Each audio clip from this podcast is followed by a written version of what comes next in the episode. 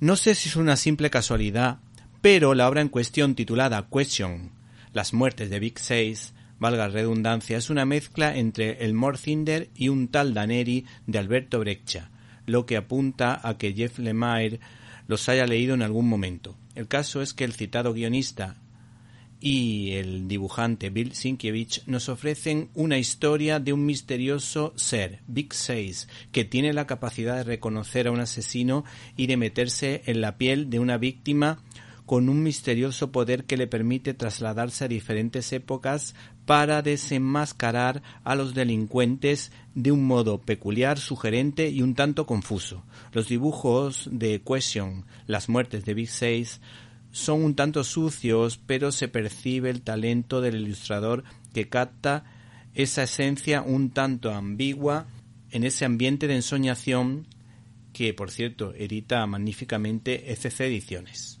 Todas sus aventuras arrancan de la misma manera, al que después le acompañan profundas reflexiones y, por supuesto, el personaje sin rostro con una vestimenta similar a Spirit, el personaje diseñado por el crack entre los cracks Will Eisner.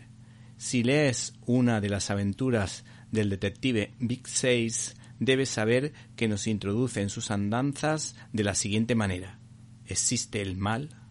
existe el bien, si no tienes claro de qué lado estás, es muy posible que estés en el erróneo.